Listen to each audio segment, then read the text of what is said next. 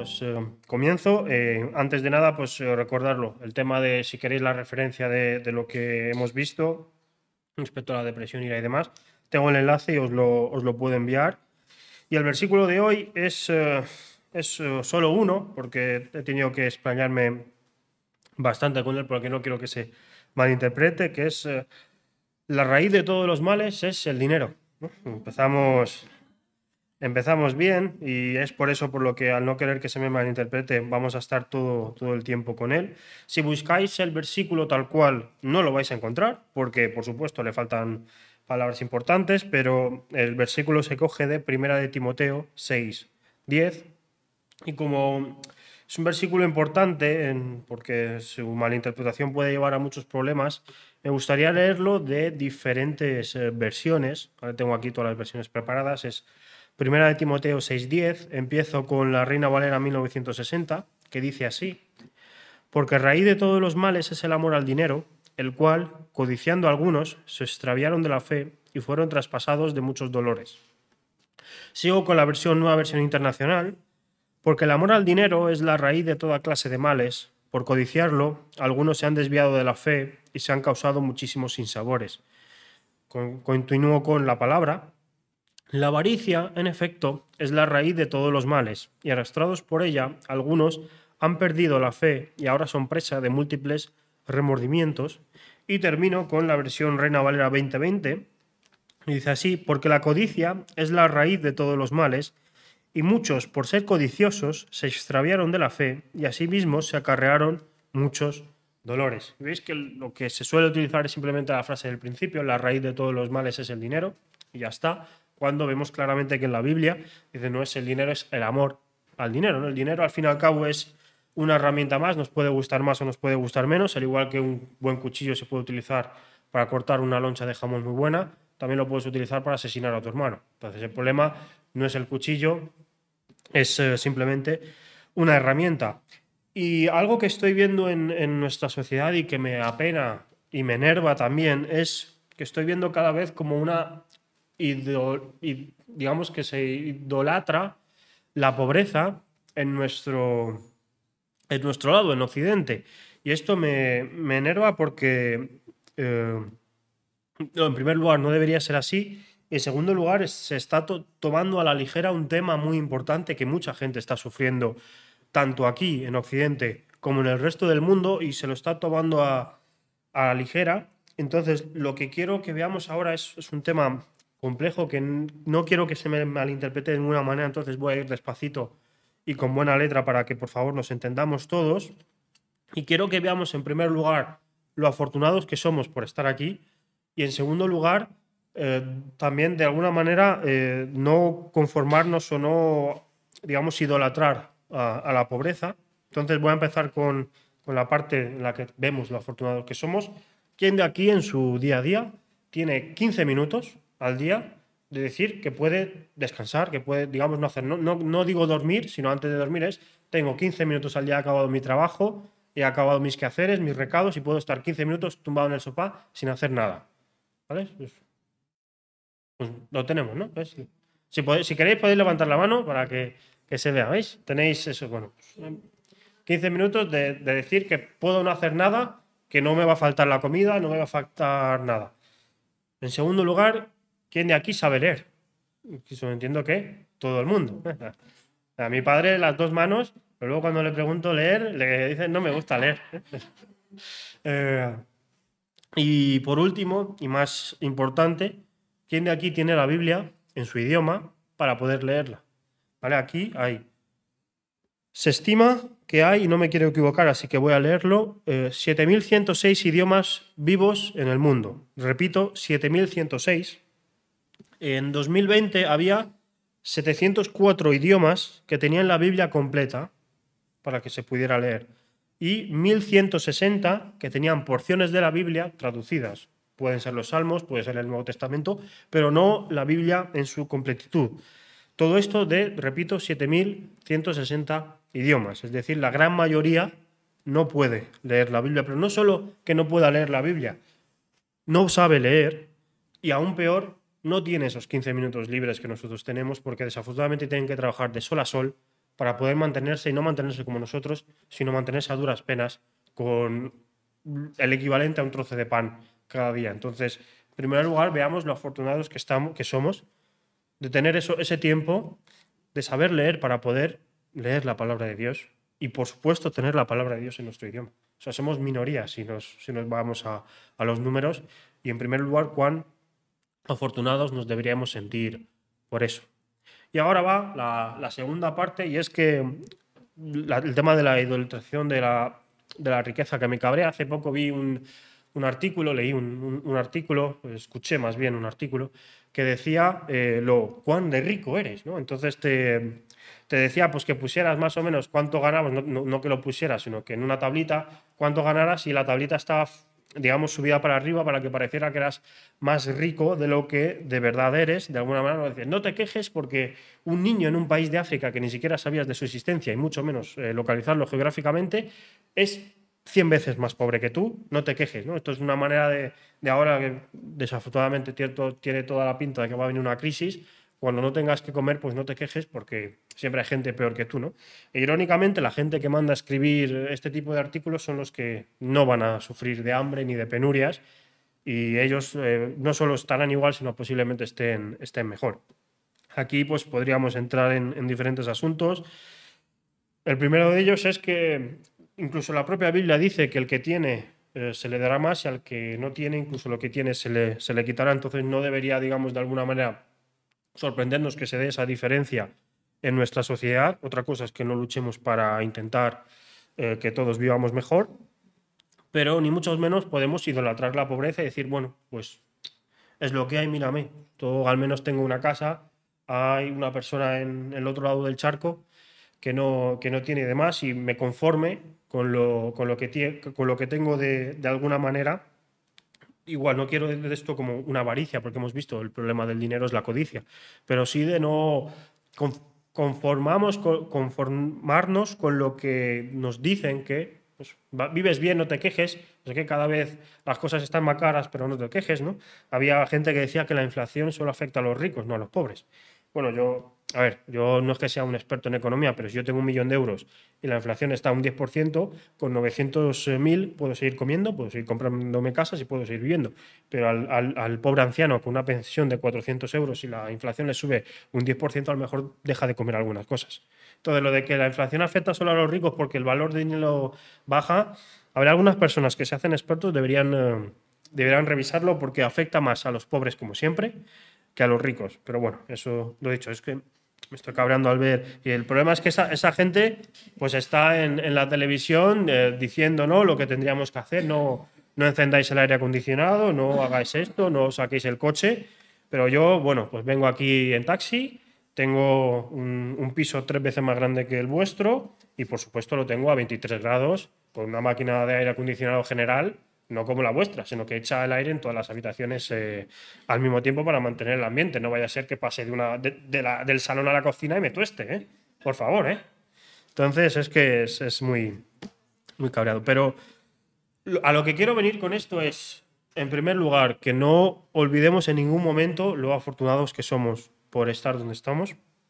Y en segundo lugar, que no nos conformemos con con donde estemos o, con la situación que nos dicen que somos afortunados, sino intentemos mejorarla siempre desde una manera bíblica y vamos a ver cómo, cómo podemos hacerlo de una manera bíblica. Pero si ahora me he metido con los que idolatran la pobreza, me toca meterme con los que demonizan la riqueza.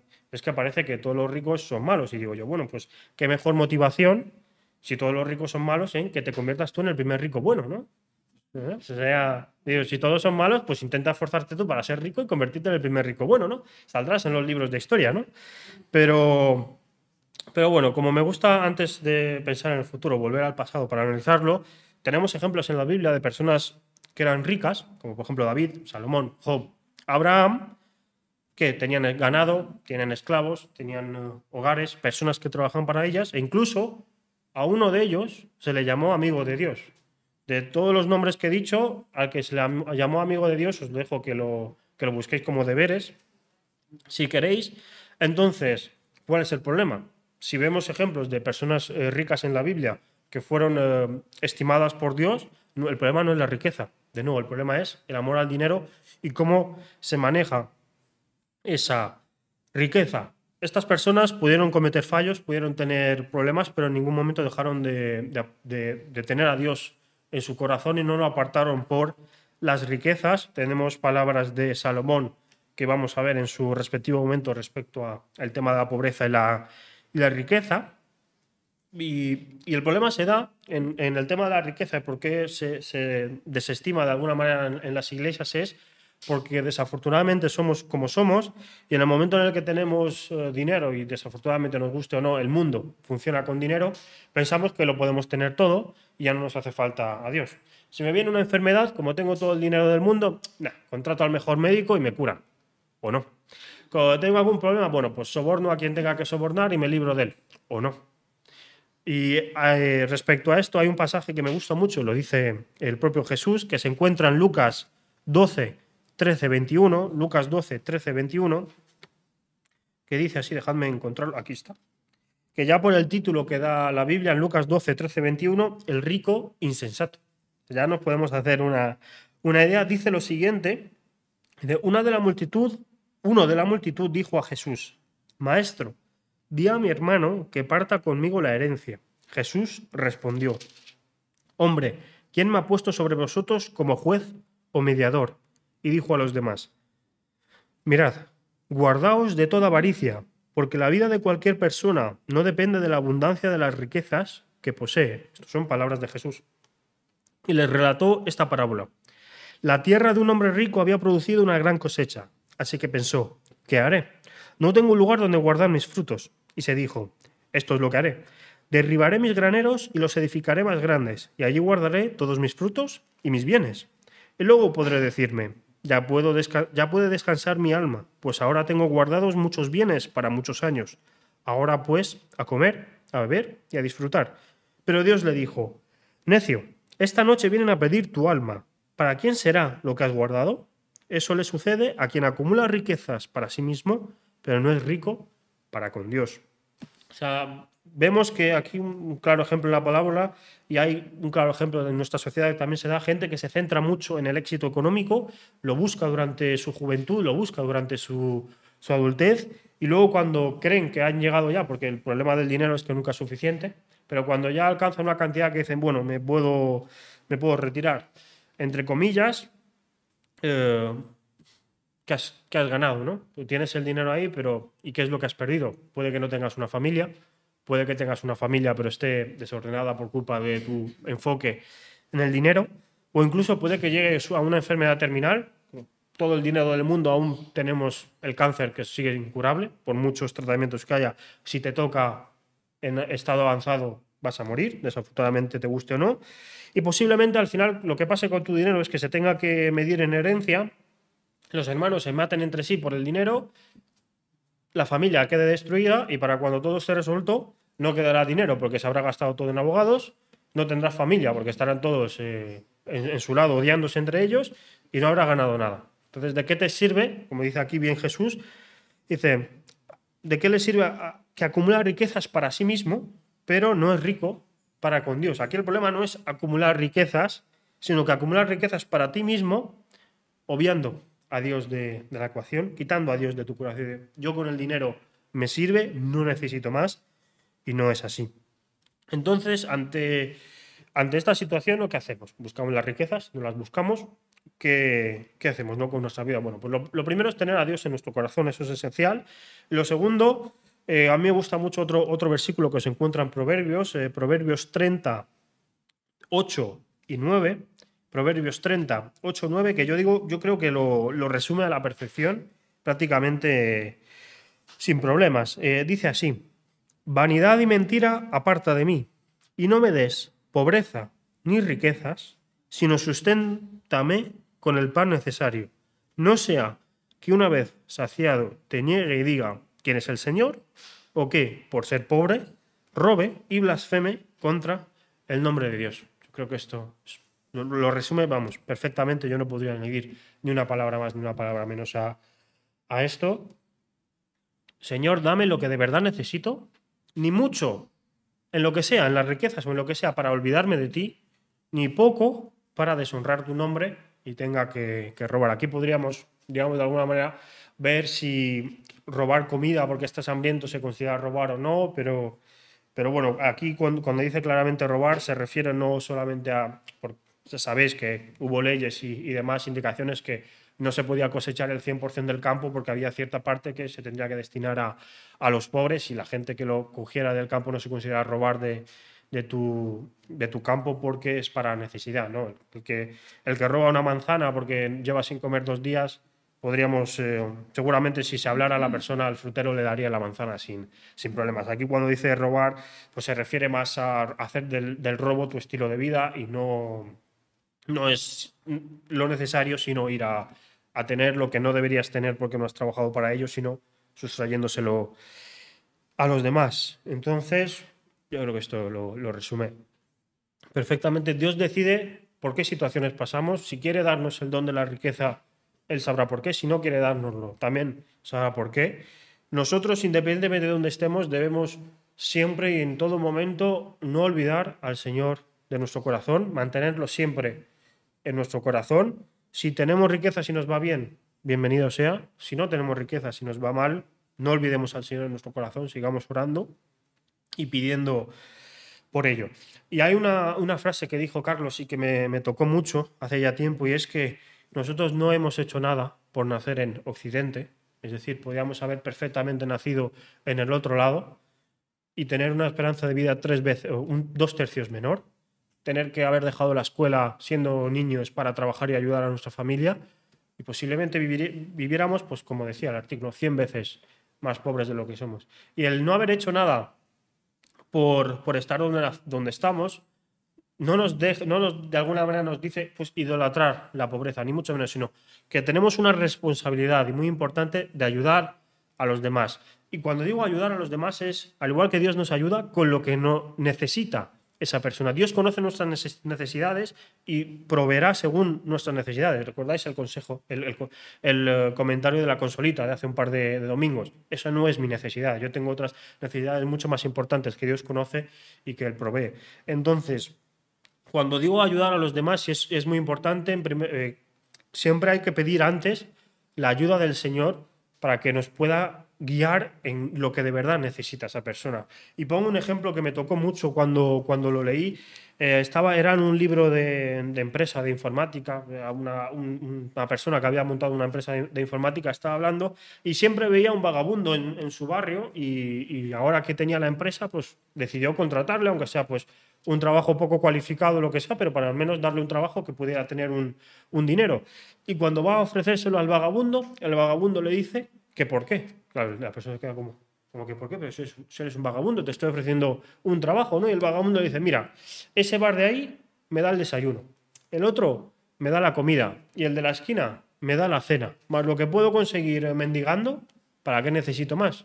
Y no me cabe a mí la menor duda de que aquellas personas, las del bar, que le ofrecían la comida gratuitamente, lo estaban haciendo con limpieza de corazón, es decir, con un corazón puro de ayudar a esa persona, pero desafortunadamente sin saberlo, estaban perpetuando a esa persona la situación porque veía que no necesitaba trabajar para poder sustentarte. Incluso alguna noche podía hasta dormir caliente pues, en un Caritas o, lo que sea. Entonces, eh, cuando pidamos ayudar, a, cuando queramos ayudar a los demás, antes de ello, por favor, oremos al Señor para que nos dé la sabiduría y veamos cómo de verdad necesita esa persona ayuda y no, porque en primer lugar cuando pienso lo de dar dinero, porque es lo más sencillo. Sueltas el dinero y te vas y dices, mira, qué bien, he hecho, hecho el bien, estoy, estoy feliz, pero al final eso lo haces para ti más bien, porque eres tú el que se encuentra mejor. A lo mejor esa persona no necesitaba el dinero en ese momento, sino necesitaba pues, una persona con la que hablar o, cualquier otra cosa. Entonces, cuando queramos ayudar a alguien y tenemos esa responsabilidad nosotros que, nosotros los que somos fuertes debemos soportar las flaquezas de los débiles y no agradarnos a, a nosotros mismos. Romanos 8.1 debemos, cuando queramos ayudar a los demás, pedir al Señor, y lo reitero porque es, muy difícil y siempre está, digamos, eh, el ímpetu de, ayudar con lo que crees tú que, necesita, pero a veces no es lo que de verdad es necesario y Dios sabe lo que las personas necesitan y dará según ello. Entonces pidamos al Señor para cuando tengamos que ayudar a alguien que sea con lo que de verdad necesita y no empeorarle o mantenerle en la situación. Entonces, ya para, para terminar, me gustaría decir, pues mira, si ganas mucho dinero, no temas ganarlo. Lo que de verdad deberías temer es olvidar al Señor eh, eh, olvidarte del Señor completamente, sacarlo de tu corazón y creer que las riquezas te mantendrán vivo. Estás erróneo. Llegará un momento en el que no servirán de nada. ¿De, qué te sirve ganar mucho si viene un, este de hiperinflación y pierdes todo tu dinero? Tu dinero deja de valer, de valer nada y te vuelves nada. O sea, ¿de qué te ha servido esforzarte tanto tiempo y demás si puede llegar perfectamente esa situación? Y si no tienes dinero, no temas el no tener dinero, teme olvidarte de Dios. Porque, y son palabras de Jesús las que voy a leer ahora, dice así en Mateo 6, del 28 al 30 y en adelante, eh, palabras de Jesús, dice, y por el vestido, ¿por qué os afanáis? Considerad los lirios del campo como crecen, no trabajan ni hilan, pero os digo que ni aun Salomón con toda su gloria se vistió así como uno de ellos. Y si la hierba del campo que hoy es y mañana se echa al horno, Dios la viste así, ¿no hará mucho más a vosotros, hombres de poca fe? Porque los gentiles buscan todas estas cosas, pero vuestro Padre Celestial sabe que tenéis necesidad de todas estas cosas. Mas buscad primeramente el reino de Dios y su justicia, y todas estas cosas os serán añadidas. Así que no os afanéis por el día de mañana, porque el día de mañana traerá su afán. Basta cada día su propio mal. Esto yo me lo tengo que aplicar el, primero porque soy el primero que se estresa por lo que verdad el futuro y demás, y, tengo que recordar las, las palabras de, de Jesús. Entonces, como resumen, para que no, Vamos, en primer lugar, hay que reconocer lo que tenemos y sentirnos agradecidos por, por ello, porque viéndolo en perspectiva a nivel global somos muy afortunados. En segundo lugar, el dinero no es el problema, lo que hay en tu corazón sí. Si el dinero desplaza a Dios de tu corazón, es un problema. Debes buscar en primeramente a Dios en tu corazón y el resto de cosas vendrán por añadidura, si Dios quiere que vengan. Si no, debemos conformarnos con lo que Dios nos ha dado, siempre manteniéndolo en el corazón porque Él proveerá, nos ayudará para ello. Y en tercer lugar, tenemos una responsabilidad de ayudar a las personas que nos rodean, orando para poder saber qué necesitan exactamente y darles eso. Y no algo que nos haga sentir bien, pero que los perpetúe en esa misma situación. O sea, si a mí me viene una, una persona necesitada, viene una persona necesitada a la iglesia y yo, y yo le leo el, eh, el versículo de Mateo 6 digo, no te preocupes, Dios proveerá. Vete. ¿De verdad estoy ayudando a la persona? O sea, ¿de verdad me estoy considerando como persona que busca el reino de Dios primeramente y su, y su justicia? ¿O estoy actuando de una manera que me haga sentir bien a mí mismo, diciendo, mira, esto es lo que dijo Jesús, confía en el Señor, no te rayes? No. O sea, si, si, nosotros como buscadores del reino de Dios y como conoceros de lo que el Señor nos ha hecho, nos ha dado, de manera gratuita. Cuando hay una persona con necesidad, lo primero que tenemos que hacer es orar para que el Señor nos dé sabiduría de saber cómo actuar y actuar en consecuencia, nos guste o no nos guste. Porque al fin y al cabo nos quedamos con, como dice, también dijo Jesús, ¿no? el que no se ha hecho rico para, para con Dios, sabiendo perfectamente que las obras no nos llevarán a ningún lado. Pero sabemos lo que a Dios, Dios le gusta, ¿no? Cuando oras y, pides la voluntad del Señor, en tu corazón como que sabes si lo que estás haciendo de verdad cuadra con, los designios de Dios o no. Entonces busquemos que, cuadre para ayudar a las personas de la manera que lo necesitan y poder ser un ejemplo. Además, no, y de nuevo, lo hemos visto cada día, no sintiéndonos superiores a los demás de alguna manera porque seamos conocedores o porque sepamos aplicar esto o lo otro, sino con humildad, porque mm, si tuviéramos que compararnos, al final nos tocaría compararnos con Dios y saldríamos bastante mal. Entonces, eh, ayúdenos los unos a otros con, con, amor, con humildad y pidiendo para que lo que de verdad necesiten, si es dinero, que sea dinero, pero que no, que de verdad lo que, lo que necesiten de, de corazón, no, no lo que nosotros creamos. Es entonces, eh, quería decirlo bien este versículo porque no quería que se malinterpretara de ninguna manera. No podemos odiar al rico por, por, ser rico, ni podemos odiar al pobre por ser pobre o intentar de alguna manera buscar esa proeza, sino que debemos confiar en el Señor en pleno en nuestro corazón y pedir que nos dé lo que nosotros de verdad necesitemos y con lo que tengamos, que puede ser mucho o no, no necesariamente material, intentemos ayudar a los demás con lo que necesitan de verdad. Y esto es todo. Muchas, muchas gracias. Y nada, me gustaría decir que bueno, que haremos un, parón en, la serie, al menos un par de domingos hasta, hasta la vuelta y, que me gustaría continuar más adelante las series, si se puede, pues a finales de agosto o septiembre, porque aún me quedan versículos mal interpretados y yo creo que es bueno para, todos. Si vosotros queréis, si no, pues me echáis y ya está. Bueno, pues eh, muchísimas gracias y me gustaría pues eh, terminar en, en oración. En oración. Eh,